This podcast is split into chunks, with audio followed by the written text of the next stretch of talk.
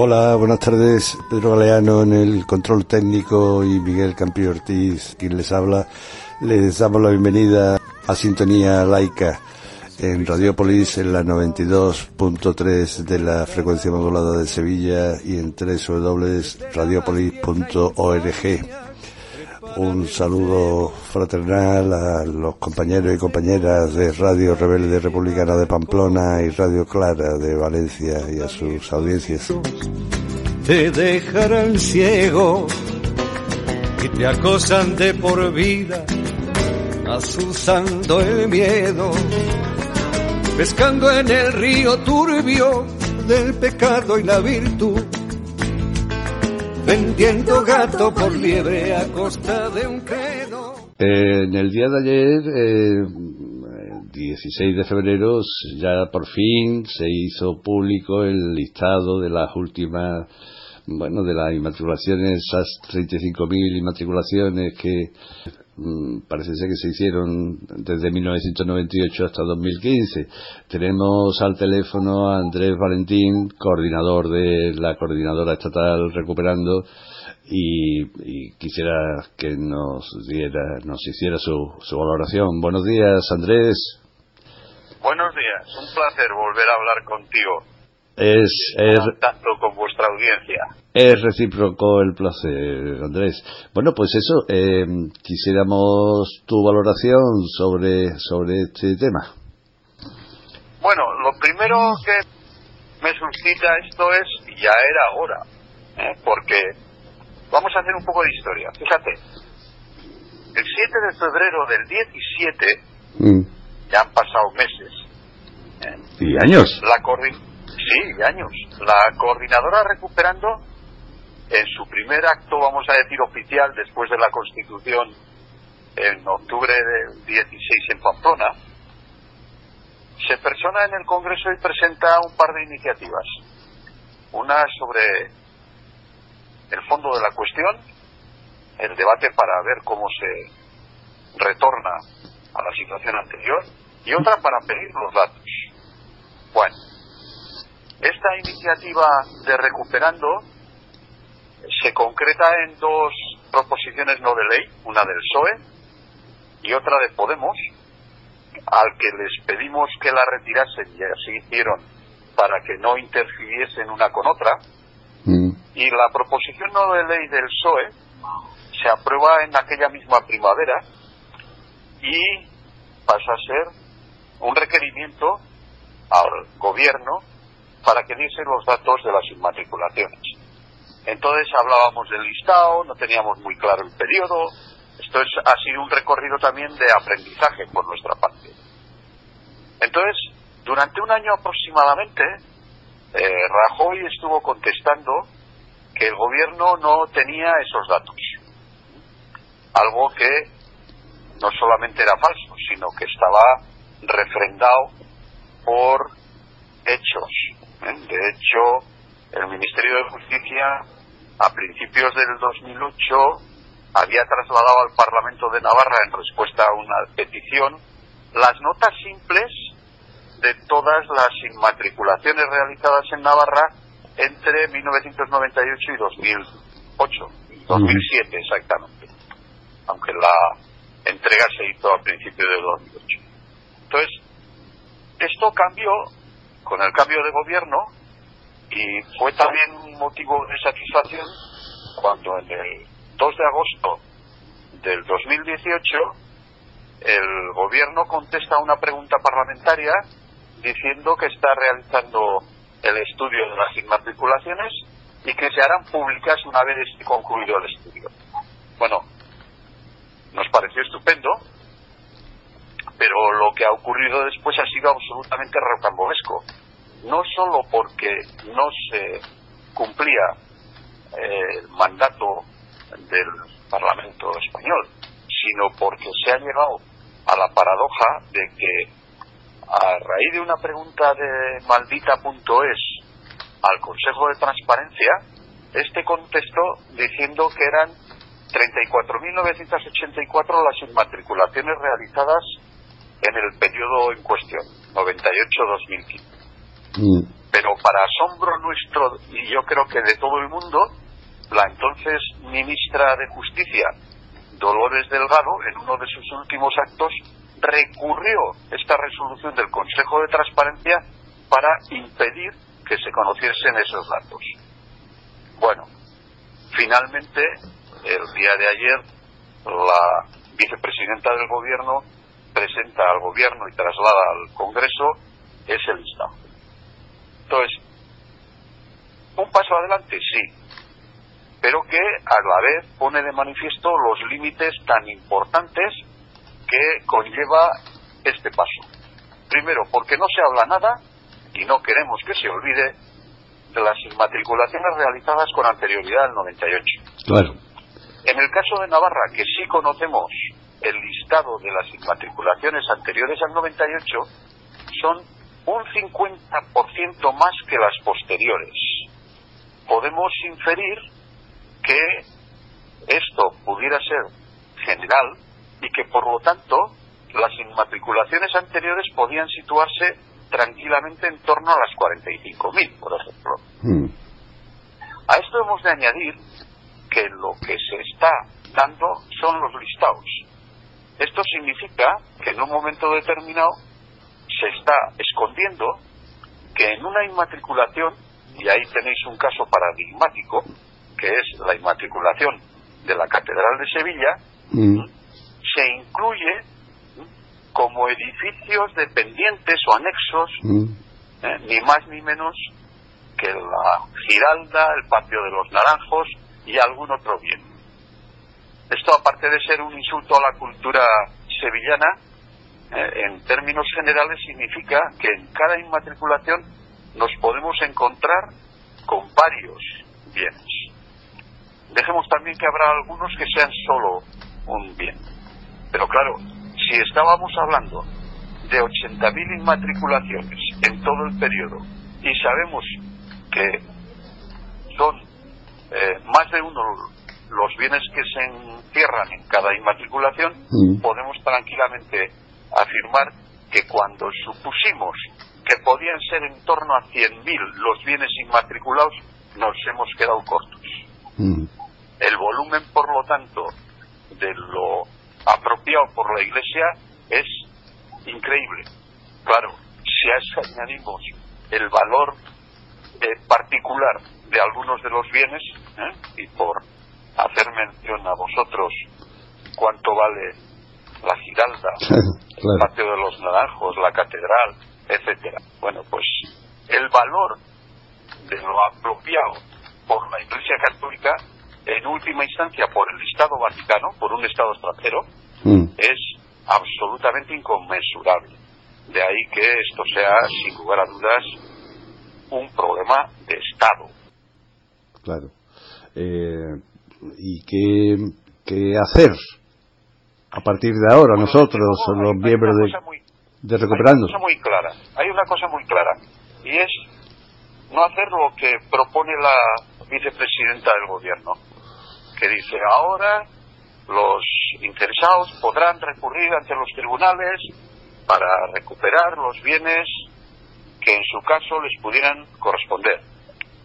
Pues no, esa no es la vía, porque ¿qué está haciendo desde la vicepresidenta del gobierno? promover más de 100.000 litigios. Es que hay algún gobernante responsable que crea que esto es la solución a los problemas. Claro, además que son litigios ¿eh?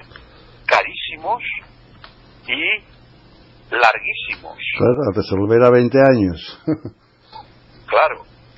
Entonces, ¿qué ayuntamiento puede sostener un litigio de esta magnitud? Mm. Pero es que además hay otro problema. ¿Qué ocurre? Que los que no hayan litigado dan por buena la inmatriculación. Claro. Hombre, no.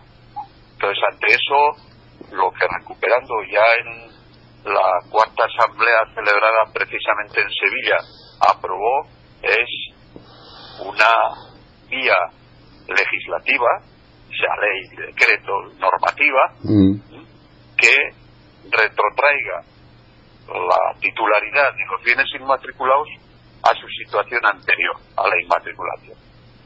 Y a partir de ahí, si hay bienes en los que la Iglesia puede presentar título de dominio suficiente, que lo inscriba como cualquier particular. En su caso ya veremos si procede o no procede, si hay que promover una iniciativa de parte para llegar a algún tipo de acuerdo o desacuerdo o litigio, pero bueno, se situaría el tema de los bienes inmatriculados en un contexto del que nunca debió salir. Claro. Eh, anoche oíamos a, nuestro compañero Antonio Manuel Rodríguez, portavoz de, la coordinadora Recuperando, eh, en la cadena C, eh, también en un debate con Barrio Canal, que por cierto este reconoció la negociación que se ha llevado a cabo entre Calvo y mm, bueno y la, conferencia episcopal y la conferencia. con el Vaticano. Claro. ¿Qué, ¿Qué comentas al respecto? Bueno, la verdad es que ante el conocimiento y la elaboración de Antonio Manuel, yo, que soy un alumno, intento ser espabiladico, pero siempre un alumno, poco tengo que añadir. En cualquier caso, eh, me parece enormemente importante que ni siquiera eh, por parte de Barrio Penal se haya suscitado una argumentación que hasta hace bien poco era enormemente relevante para la Iglesia. Mm. Esto era un ataque a la Iglesia, a las creencias, a la fe. Ese debate ya lo hemos ganado. Hoy nadie habla de eso. ¿eh? Hoy se habla de patrimonio y de legalidad. Entonces, situado en esos términos, yo creo que estamos en mejores condiciones para seguir avanzando, ojo, en un debate que yo me he quedado asombrado porque esta mañana he podido escuchar eh, tres mesas redondas y en las tres mesas redondas ni una sola intervención han defendido las inmatriculaciones. Todos los tertulianos, y estoy hablando de unos 15, ¿eh? denunciaban las inmatriculaciones como una operación absolutamente impresentable por franquista de la Iglesia. Entonces, yo creo que a esos niveles de debate eh, discusión pública no solamente se ha avanzado porque cada vez hay más personas que opinan, sino porque la opinión cada vez está más eh, respaldando las iniciativas que ha venido planteando recuperando. Mm. Y bueno, ¿qué opinas de la, de la mm, actitud o de Mm, de este gobierno de progreso que, bueno, eh, con un simple decreto, igual que Aznar hizo aquello en el 96, con un simple decreto, ¿por qué no se retorna a una solución global, pues, la que tú has expuesto al principio, que bueno, se anulan todas las inmatriculaciones y ahora la iglesia que venga y escriba las que las que corresponda.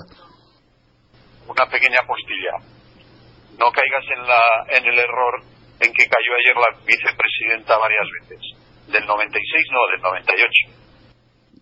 Bueno, sí, cierto, cierto, es, verdad. sí.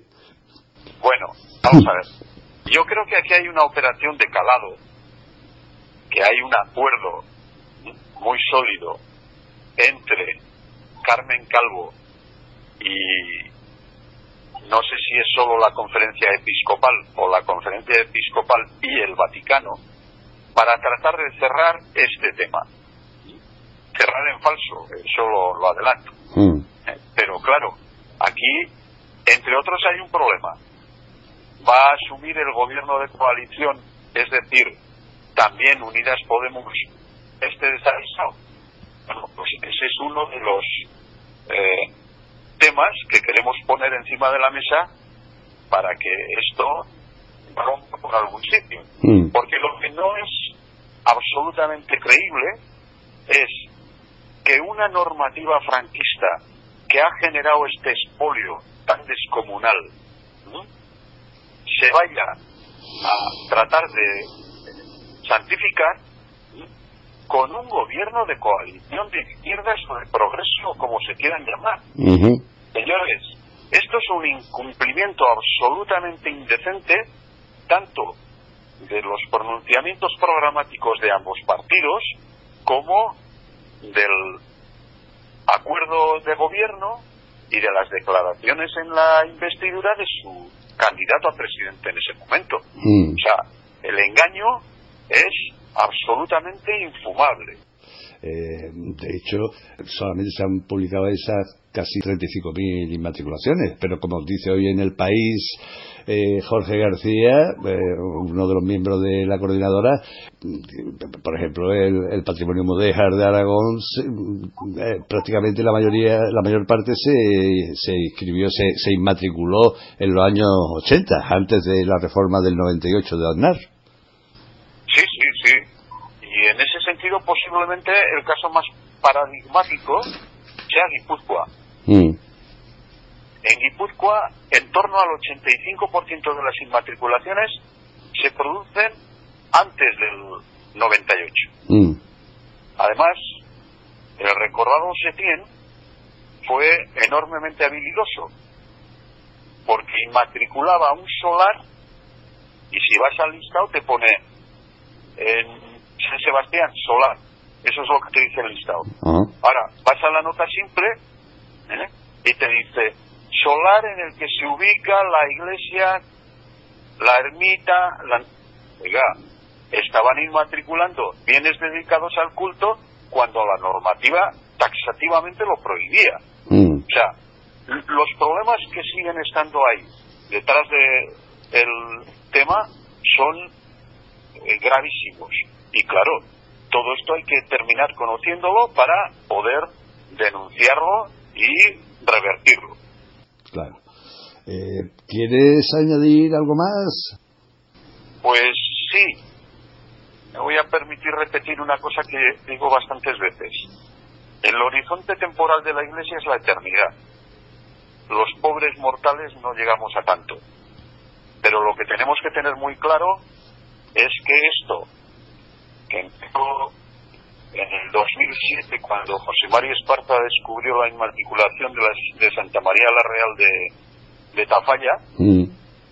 han pasado muchos años, pero nos quedan muchos, muchos por delante. O sea que eh, hago un llamamiento a la militancia, digo militancia de tanta gente de bien, en las plataformas ciudadanas donde las haya, por ejemplo en, Sevilla, y donde no las haya, a crearlas para asumir de forma ciudadana, reflexiva, consciente y persistente en la defensa de lo que en la mayoría de los casos es de todos.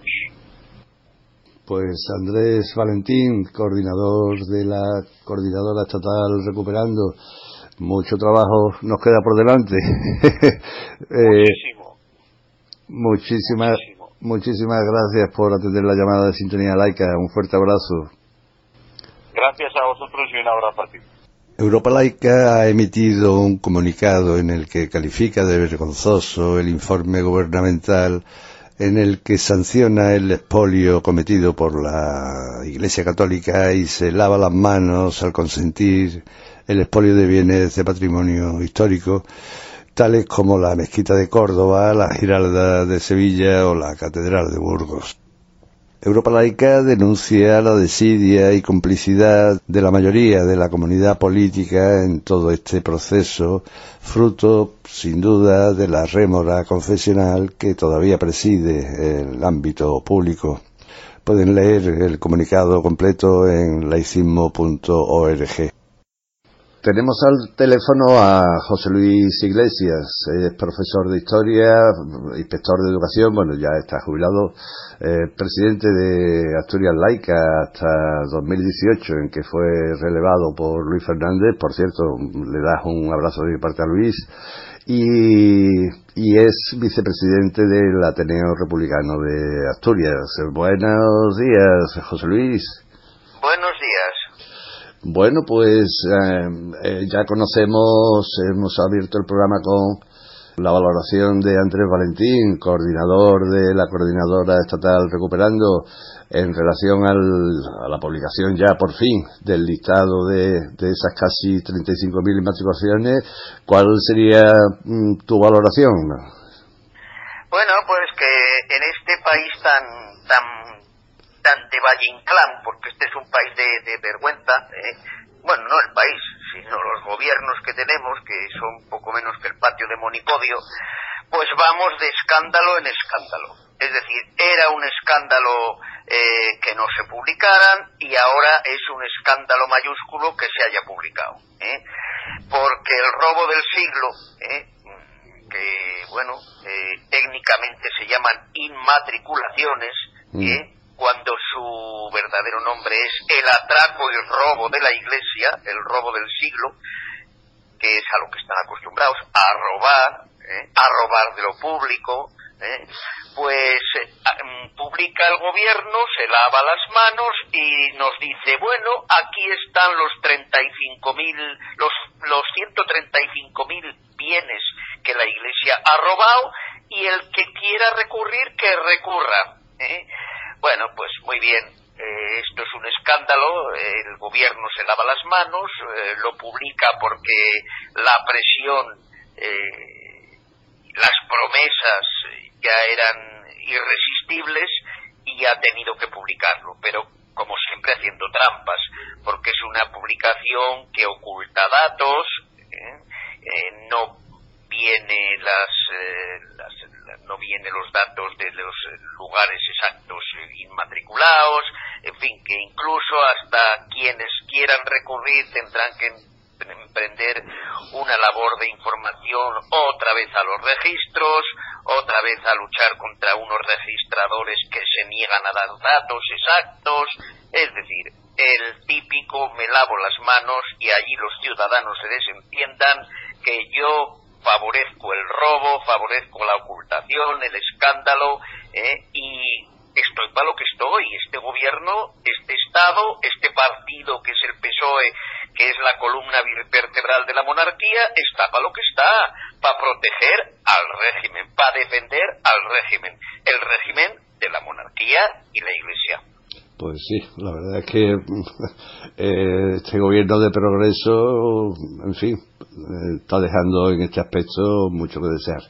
Eh, bueno, el... Y todavía, y todavía tenemos que aguantar las monsergas de algunos que consideran al Partido Socialista un partido de izquierdas. Todavía. ¿eh? Pero bueno, esos son los que quieren comprar los crecepelos, como yo digo. los crecepelos. en fin. Bueno, eh en la semana pasada, los días 10 y 11, mm, eh, se celebró aquí en Sevilla, como cada año desde hace 10, pues el décimo febrero republicano de la primera a la tercera, con sendas sesiones telemáticas. También el sábado pasado, el sábado 13, eh, tuvieron lugar por videoconferencia organizadas por el Ateneo Republicano de Asturias, una, una, también dos videoconferencias para conmemorar el 148 aniversario de la proclamación de la Primera República Española. Por cierto, no he dicho, las eh, sesiones telemáticas se pueden ver en el canal de YouTube de Sintonía Laica. Eh, cuéntanos cómo fueron esas, esas videoconferencias que ofrecisteis en Asturias. Bueno, pues mira, es la primera vez que nosotros eh, entramos en este terreno telemático de las videoconferencias y aprendiendo de los demás y aprendiendo luego de nuestra primera sesión, pues eh, estuvo bien, mm, estuvo interesante. Eh, tenemos que corregir defectos técnicos, evidentemente, mm. y, pero bueno, mm, recordamos la Primera República, que es una de las grandes olvidadas dentro de, esta democracia plena que tenemos. ¿eh? Entonces, pues eh, bien, salió bastante bien y bueno, se dimos dos, dos, dos, dos videoconferencias, dos, ponentes, estuvo un profesor de historia, compañero y amigo que se llama Faustino Zapico, estuve yo, Faustino Zapico dio una visión histórica, un resumen histórico bastante completo y mi función pues consistió en cómo veríamos hoy la, la Primera República desde el presente. Entonces, las diversas opciones políticas que hay, ¿eh? cómo pueden valorar la Primera República. Yo dije que, bueno, ¿cómo lo valoraría los defensores del régimen del 78? Pues como siempre, diciendo que la República fue un desastre, que la República trajo la violencia, que trajo el caos, en fin, todo eso. Y bueno, yo vi yo vine a decirles que bueno que sí que, que hablemos de violencia pero la mayor violencia que hubo precisamente en la época de la república fue la tercera guerra carlista que no creo que la trajera la república no creo que la república se levantara con los carlistas ¿eh? mm. más bien los carlistas se, se levantaron para traer a la otra rama borbónica y que esa violencia había producido 50.000 muertos y que esos 50.000 muertos no son achacables a la república sino que son achacables y que los apunten en la agenda de los monárquicos y además de una familia borbónica que se dividió porque eh, los carlistas y los alfonsinos pues eh, es una división dentro de la propia familia que se la tenemos que agradecer a la familia de los borbones ¿eh? o sea que los 50.000 muertos y la mayor violencia que se produce en la época de la Primera República que se la apunten a los monárquicos no no no es eh, y luego eh, pues repasamos otras consecuencias, otras enseñanzas. Las enseñanzas de la Primera República es que no podemos, eh, para, para la tercera, una enseñanza de la primera para la tercera, que no se puede construir una república sin republicanos. Esa es la principal, esa es la principal, el, principal aprendizaje. Yo, añadiría, José Luis, en esa, en esas guerras a las que tú aludías, eh, la culpa de los monárquicos con el apoyo incluso armado de muchos frailes y muchos curas, ¿verdad? Por supuesto, por supuesto, carlistas eh, incluso incluso apoyo desde el Vaticano, ¿eh? A los mm. carlistas, ¿eh? Oh. Claro, eh, los alfonsinos eh, tenían muy reciente incluso las dos desamortizaciones, las de las de Pascual Madoz y las de Mendizábal y entonces pues la iglesia quería recuperar como fuera los, los, los terrenos que le habían quitado la desamortización ¿no? entonces pues, se volcó completamente a, a, la causa de los carlistas ¿eh? claro. o sea que, que, si hay que apuntar si hay que apuntar víctimas eh, apuntémoslas en las agendas que les corresponden ¿eh? entonces eh, las guerras carlistas en España costaron cerca 195.000 muertos. Bueno, pues esos 195.000 muertos que se los apunten a la agenda de los eh, monárquicos, de la familia Borbón que se dividió y la Iglesia. Son los responsables de, de por lo menos de esos 195.000 muertos. Luego vendrán muchos más. Pero que, es decir, todos esos que dicen, oh, que la República, que trae desórdenes, que traiga violencia, oiga, oiga, oiga, ¿eh? los muertos aquí a quien le correspondan los muertos a quien le correspondan. Mm. Violencia han traído ustedes siempre mucho más que las repúblicas. Pues es que el Ateneo Republicano de Asturias ha convocado para esta tarde, hoy esta, esta conversación está sido grabada el miércoles en la mañana, como decía, el Ateneo Republicano de Asturias ha convocado un encuentro telemático con distintas entidades y Ateneos republicanos para esta tarde. Cuéntanos mm, algo de ello y también cómo contactar con el Ateneo Republicano de Asturias, etcétera, actividades programadas. Bueno, pues eh, el Ateneo Republicano de Asturias eh, viene lanzando, ya es, eh, me parece, la cuarta o quinta reunión que vamos a tener, la de esta tarde.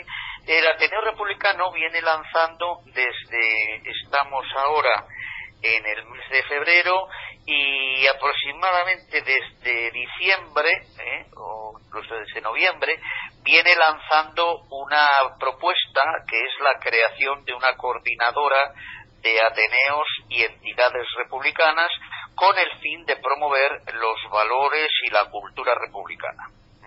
Es decir, no se trata de crear una coordinadora de organizaciones políticas, sino de organizaciones culturales, que es lo que son los Ateneos. Entonces, lanzamos esta propuesta y estamos construyendo las bases. Estamos construyendo eh, los eh, fundamentos de lo que sería esta coordinadora. ¿eh? Entonces estamos discutiendo, elaborando un documento que se está dando, que se está discutiendo dentro de los Ateneos bueno, pues está eh, prácticamente el documento lo tenemos casi acabado. Esta tarde será probablemente la penúltima reunión y saldrá, saldrá adelante esa coordinadora. Vienen asistiendo aproximadamente unas 15 organizaciones que se han ido adhiriendo poquito a poco. Entre ellas, pues contamos eh, organizaciones eh, de toda España. Contamos con Ateneos de Andalucía, Ateneos de Valencia, Ateneos de Euskadi, Ateneos de Castilla-León, que está el Ateneo de Valladolid también, es decir, prácticamente de toda España. Y bueno, pues en esas estamos, discutiendo el documento, haciendo las reformas que corresponda.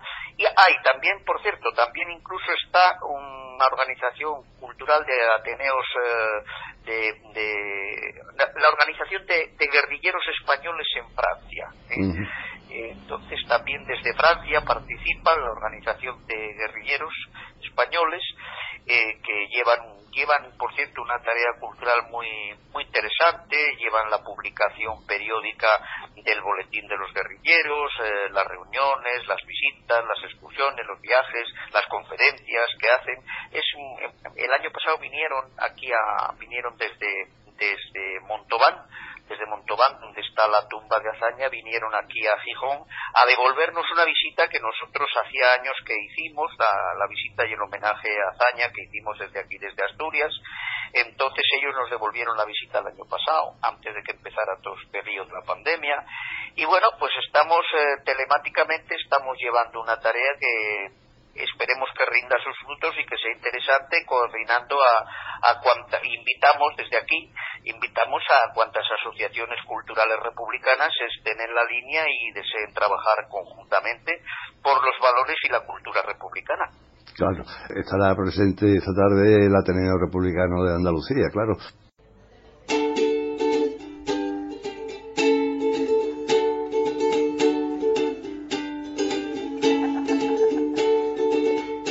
Una canción muy bonita, niños. Para que aprendamos mucho. Os voy a contar una historia. Un día Felipe VI fue a instalar el ordenador. Necesitaba un enchufe para la torre, otro para la pantalla y otro para el altavoz.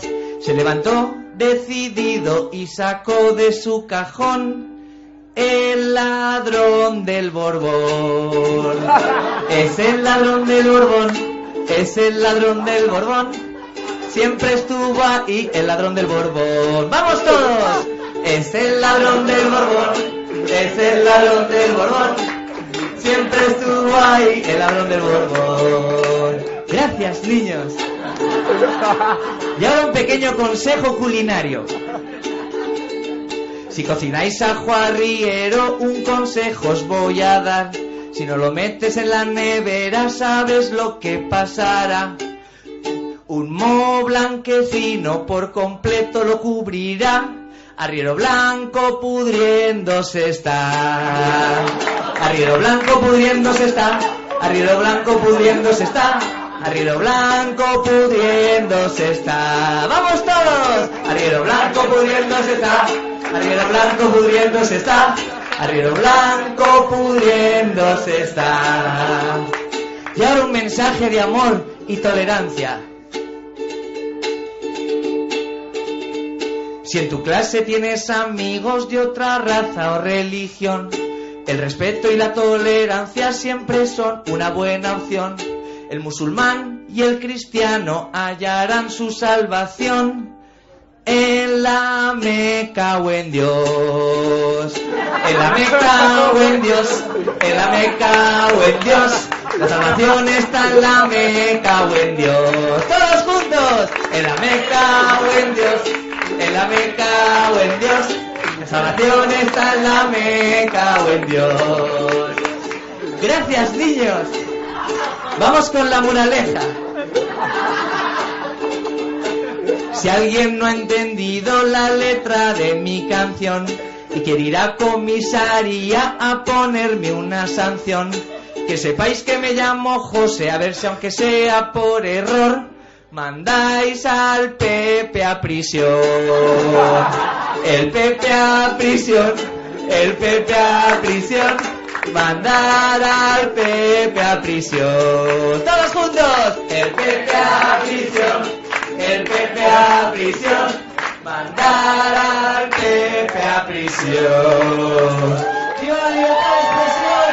¡Y viva Violeta Lambda! ¡Muchas gracias!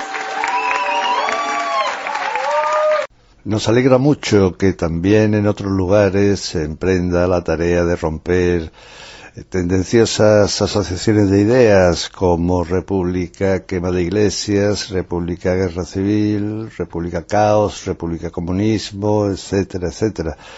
Una tarea que en Sevilla emprendimos ya hace diez años organizando el febrero republicano de la primera a la tercera. Pueden ver las dos sesiones telemáticas que hemos ofrecido este año en el décimo febrero republicano en el canal YouTube de Sintonía Laica. Seguimos charlando con José Luis Iglesias, vicepresidente del Ateneo Republicano de Asturias. ¿Qué opinas? hay un sector del republicanismo que viene reclamando desde hace tiempo un referéndum monarquía-república. ¿Qué opinas tú de ello? Bueno, eh, a mí me parece que eso entra dentro del calificativo que yo llamo de los crecepelos, es decir, tomadura de pelo. ¿eh? Y yo sé que hay gente que lo está haciendo con buena intención, ¿eh? es gente que lo propone con buena intención, pero es una propuesta, mmm, primero, peligrosa y segundo, muy poco reflexionada. ¿Eh? Primera pregunta para los que eh, están intentando que se convoque ese referéndum. ¿Quién lo va a convocar? ¿El gobierno monárquico? Segunda pregunta. ¿Quién va a contabilizar los votos? ¿El gobierno monárquico? Tercero, ¿quién va a proclamar los resultados? ¿El gobierno monárquico? Es decir, eh, un referéndum que se convoca sin garantía ninguna y que sea convocado por el enemigo, estamos casi seguros que lo va a ganar el gobierno del enemigo. ¿eh? Es decir, sí o sí, lo ganaría la monarquía, sí o sí. ¿eh? es decir, un referéndum que se vuelve en contra de los convocantes, porque al final el resultado sería una legitimación de la monarquía. Es decir, pasaríamos a una situación peor, porque hoy la monarquía, uno de los descréditos, de los descréditos y de la deslegitimación que tiene es que nadie puede olvidar que fue una monarquía impuesta por Franco, por la dictadura. ¿eh? Eso nadie lo puede obviar y eso es la verdad. Y pasaríamos a una situación peor, es decir, pasaríamos de una monarquía ¿eh? impuesta por Franco a una monarquía impuesta por el, por, el voto popular, legitimada. Esa de, entrada, es decir, el referéndum traería un resultado negativo. ¿eh? A veces yo pregunto, oiga, ¿y usted aceptaría los resultados de un referéndum? Y tranquilamente se me contesta y me dice, hombre, como demócratas tendríamos que aceptarlo. No, mire usted, como demócratas, como demócratas, yo no puedo admitir que me pregunten ¿eh? si estoy a favor de la esclavitud o la libertad. Entre otras cosas, porque eso es vulnerar los derechos humanos. ¿eh? Como estamos en una época en que parece que las urnas resuelven todo, o por lo menos así nos venden ese crecepelo de que las urnas los resuelven todo, pues resulta que vamos a tener que llegar un día a someter a las urnas si el teorema de Pitágoras es verdad o es mentira. Y mire usted, y mire usted, hay cosas que no son votables, ¿eh? y que si defendemos los derechos humanos, jamás podremos someter a referéndums esclavitud o libertad. Igual que no se puede someter a referéndum ¿eh? el ser súbdito o ser ciudadano. Eso no se puede someter a referéndum, ¿eh? es una trampa. Y por último, ¿no se acuerdan de los resultados del referéndum de la OTAN? Lo íbamos a ganar, ¿verdad? Lo íbamos a ganar. Pues terminamos metidos en la OTAN con el voto popular. Así que déjenme ustedes de crece pelos, ¿eh? que ustedes lo que quieren es soluciones fáciles a problemas difíciles. Y eso en, la, eso en la historia y en la realidad no existe. Los problemas difíciles tienen que resolverse de una forma difícil y no le vendan ustedes a la gente que los problemas se resuelven depositando un papelito en la urna. Porque ¿qué más quiere la gente que le vendan los crecepelos? ¿Qué más quiere la gente? Las soluciones fáciles.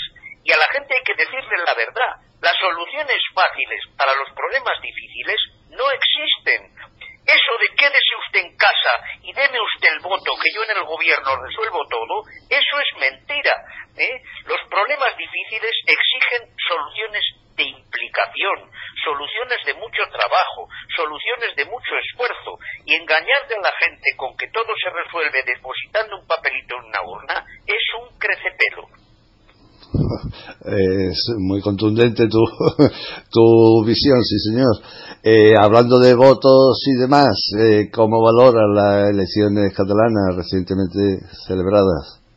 Bueno, las elecciones catalanas están dando mucho que hablar, ¿eh? pero desde mi punto de vista, desde la valoración que yo hago y algunas personas más que coinciden conmigo, he visto mm, que volvemos otra vez ¿eh? Eh, a que la izquierda ha ganado, a que sería bueno que se formase un gobierno de izquierdas en Cataluña. Oiga, oiga, el PSOE es de izquierdas. ¿Eh? El PSOE es de izquierdas, un partido que defiende la enseñanza concertada, un partido que no anula los acuerdos con el Vaticano, un partido que se acaba de lavar las manos con las inmatriculaciones, ¿eh? un partido que no elimina los desahucios. El PSOE es de izquierdas. Empecemos por ahí. Segundo lugar, sería bueno que se formara un gobierno de izquierdas en Cataluña, pero si es que lo que llaman ustedes de izquierdas ya lo hubo ya lo hubo. Estuvo presidida por un tal que ya no se acuerdan, un tal Montilla que era del PSOE, y estuvo formado ese gobierno de izquierdas por el PSC, por Izquierda Republicana y por Izquierda Unida. ¿Y qué fue de aquel gobierno? Miren ustedes, en Cataluña es una de las zonas de España que más privatizada está la sanidad, que más privatizada está la enseñanza, ¿eh? y no se hizo nada no se hizo nada, porque claro, con el gobierno del PSOE, que es la principal columna defensora de la monarquía, ¿qué se iba a hacer? No se hizo nada y los catalanes aprendieron la lección y no quieren repetir los gobiernos estafa. ¿eh? Los gobiernos estafa. La gran lección que nos han dado otra vez, por segunda vez, Cataluña, la sociedad catalana, eh, y esta vez por mayoría absoluta, es que el régimen en Cataluña, el régimen del 78, ha sido derrotado por segunda vez. ¿eh? y esta vez por mayoría absoluta. La gran, es decir, yo no me fijaría tanto en quién han sido los ganadores en Cataluña, sino quién ha sido el gran perdedor. Y en Cataluña el gran perdedor ha sido la Constitución del 78. Los catalanes no quieren ni verla. ¿eh? Y los grandes perdedores han sido los monárquicos, que no se llaman a sí mismos monárquicos porque les da vergüenza, se llaman constitucionalistas.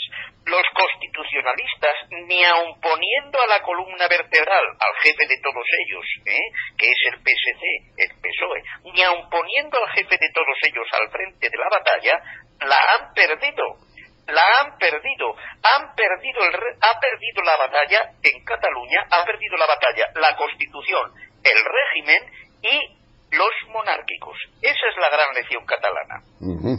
Eh, muy interesante tu, tu visión.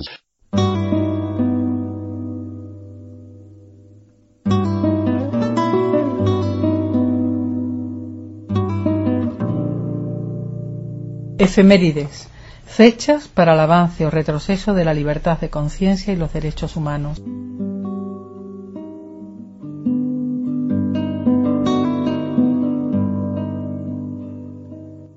Nos gustaría que comentara las efemérides de hoy. Eh, tal día como hoy, un 18 de febrero de 1546, fallece Martín Lutero. ¿Qué comentario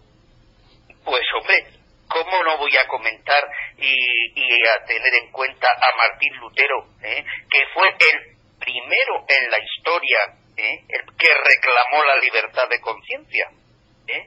que la reclaman hoy los movimientos laicistas en el mundo. Los primeros que rompieron con la Iglesia Católica reclamando la libertad de conciencia fueron los luteranos. El protestantismo, que después ha derivado hacia muchas variantes.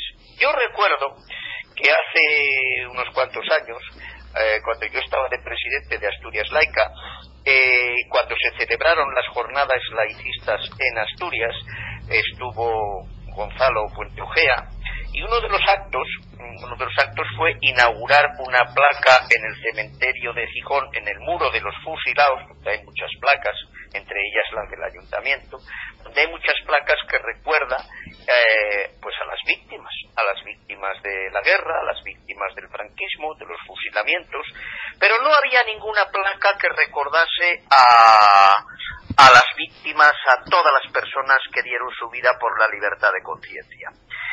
Porque en este país eh, las víctimas que han dado su vida por la libertad de conciencia han sido muchas más y más antiguas que incluso las que dieron su vida por la lucha contra el fascismo. ¿eh? Porque en este país es muy antiguo ¿eh? los eh, los judíos que, que, fueron perseguidos por su libertad de conciencia, los moriscos que fueron perseguidos por su libertad de conciencia, y entonces en Asturias Laica decidimos poner una placa que recuerde a todos aquellos que dieron su vida por la libertad de conciencia.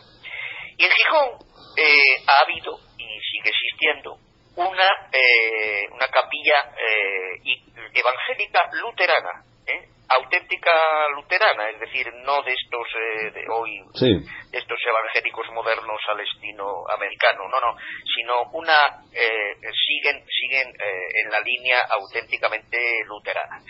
Y esta capilla evangélica en tiempos del fascismo, aquí en España, en tiempos del franquismo, los falangistas de vez en cuando eh, iban a perseguirlos y a lanzarles piedras y a palearlos y alguna gente eh, luteranos pues fueron perseguidos. Hasta que bueno hasta que vinieron los americanos y en los pactos de instalación aquí de los eh, de las bases y tal.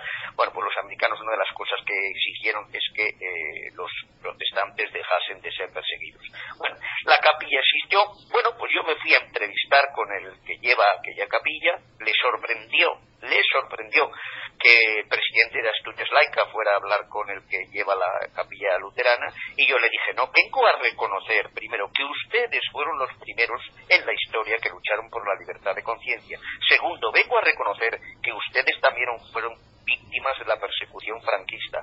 Y por lo tanto vengo a invitarles a ustedes al acto de instalación de la placa en el cementerio y efectivamente estuvieron estuvieron los representantes de la capilla de los luteranos estuvieron representantes en el acto Has comentado, me he acordado ahora cuando has aludido tú a los judíos, el mitin de, de este grupo neonazi, eh, volviendo a culpar a los judíos y tal y tal.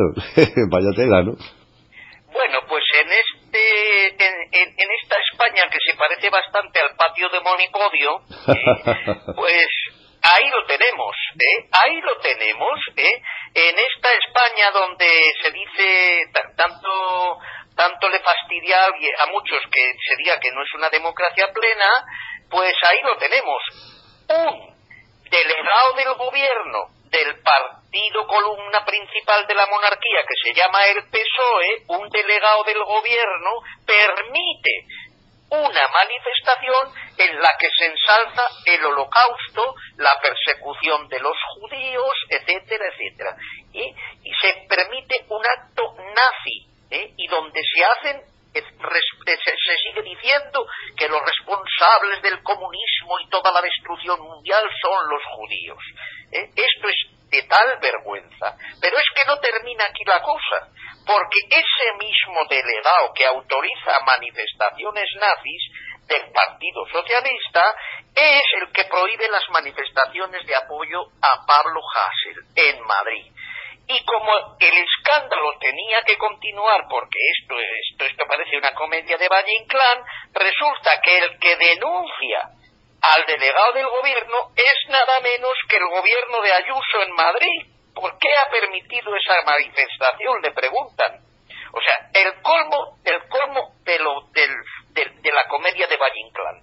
¿eh? Es una vergüenza. Eh, no es una democracia plena. Esto es, como digo, el patio de monopolio. ¿eh?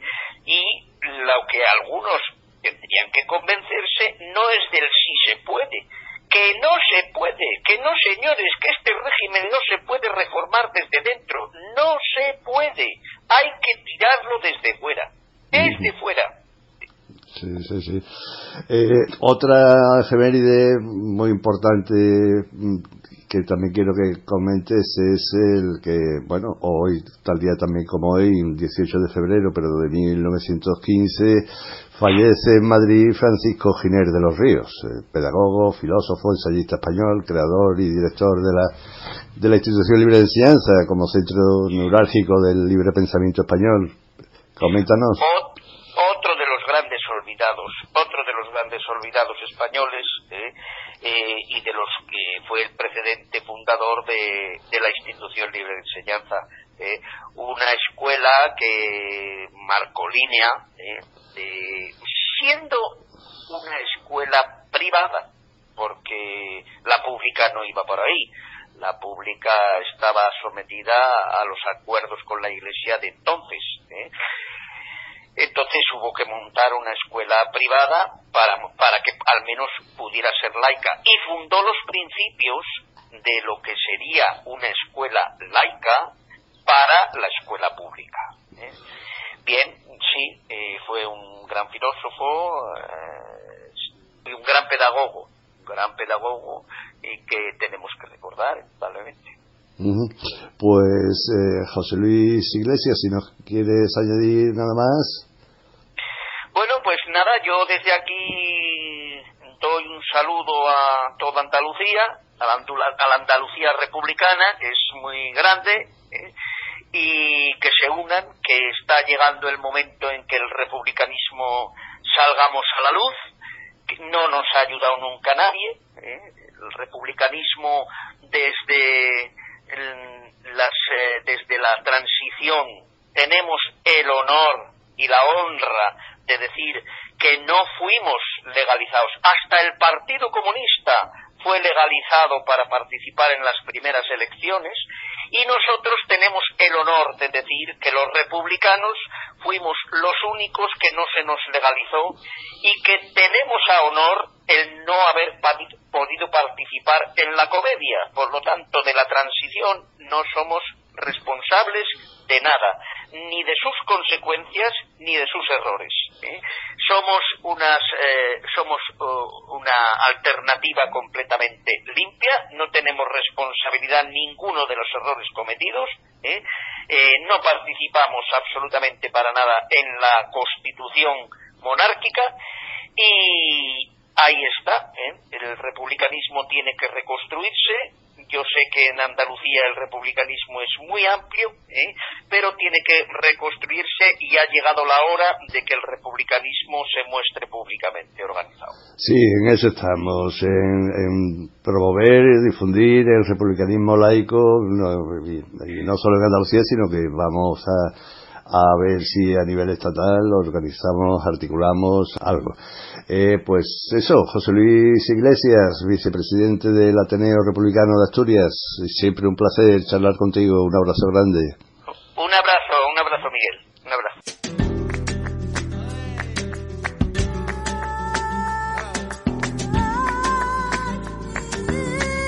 Esto fue todo por hoy. Eh, ya saben, calma, paciencia y reflexión hasta el próximo jueves que les ofreceremos Europa Laica en sintonía. Sin prisa pero sin pausa, como el calabobo. Desde la más tierna infancia preparan el cebo. Si no te comes la sopa te llevará el coco. Los tocamientos impuros te dejarán ciego y te acosan de por vida, asusando el miedo, pescando en el río turbio del pecado y la virtud. vendiendo gato por liebre a costa de un credo que fabrica platos rotos que acabas pagando tú.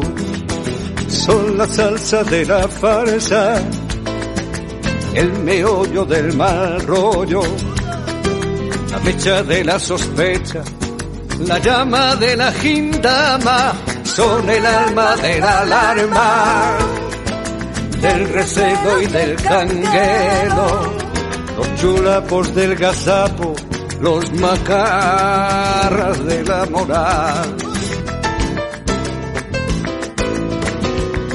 Anunciando apocalipsis, van de salvadores. Y si les dejas te pierden infaliblemente. Manipulan nuestros sueños y nuestros temores, sabedores de que el miedo nunca es inocente.